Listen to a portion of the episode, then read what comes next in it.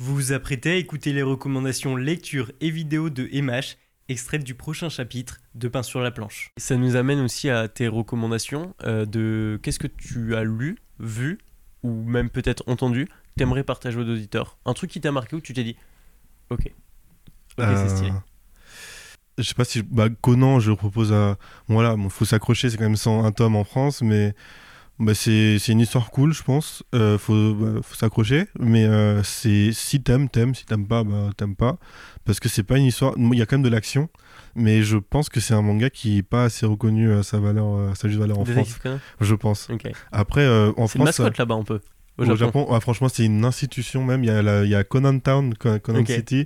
Enfin, c'est vraiment un truc reconnu là-bas. Mais du coup, en France, ouais, c'est vrai qu'il y avait la diffusion sur France 3 Mm. dans les années 2000. Ils ont arrêté et c'est là que bah, les gens, c'est un peu décliné, je pense. Là, ils ressortent. Eurozoom sortent euh, les films. euh, Il y a le premier film qu'ils ont. Enfin, ouais, le premier film qu'ils ont sorti en France, c'était en 2021. C'était le film 24. Et ils ont sorti le film 25 euh, l'année dernière. Et ce qui est bien, c'est que c'était en même temps qu'au Japon. Je crois qu'il y avait une avant- avant-première en même temps que la sortie au Japon. Ça, c'était cool. Euh, enfin, là, cette année, il y a le film euh, 26. Et ils vont sortir le, film 26 euh, en août. Du coup, petite pub, euh, n'hésitez pas. mais euh, ouais, Conan. Mais sinon, euh, bah, comme j'ai dit, c'est pas mon manga. euh, voilà, mon manga préféré, je pense. Aujourd'hui, c'est Monster de Monster. Urasawa. Ok, bien sûr. Euh, c'est un auteur que j'aime beaucoup. J'aime beaucoup la façon dont il développe ses, développe ses personnages. Mais là, le truc qui m'a marqué euh, dernièrement, euh, c'est un animé que j'ai regardé en deux jours. euh, c'est Summertime Rendering.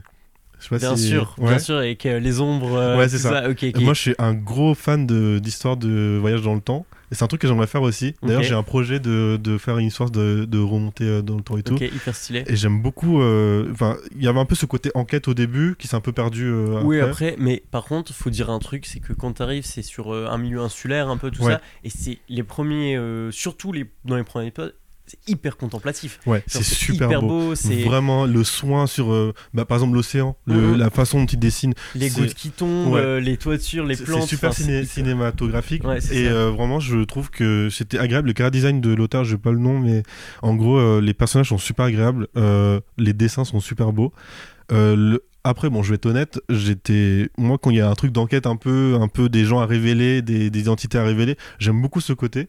Euh, après, bon, on sait très vite, bon, je vais pas spoiler, mais on sait très vite euh, qui est quoi. Enfin, Et qui- oui, après, ça, ça bastonne. Mais ça bastonne bien. Oui, ça bastonne bien. C'était et le- les principes qui étaient abordés sont, enfin, les, les, les capacités des personnages, euh, des ombres et tout. Je trouve que c'était bien amené.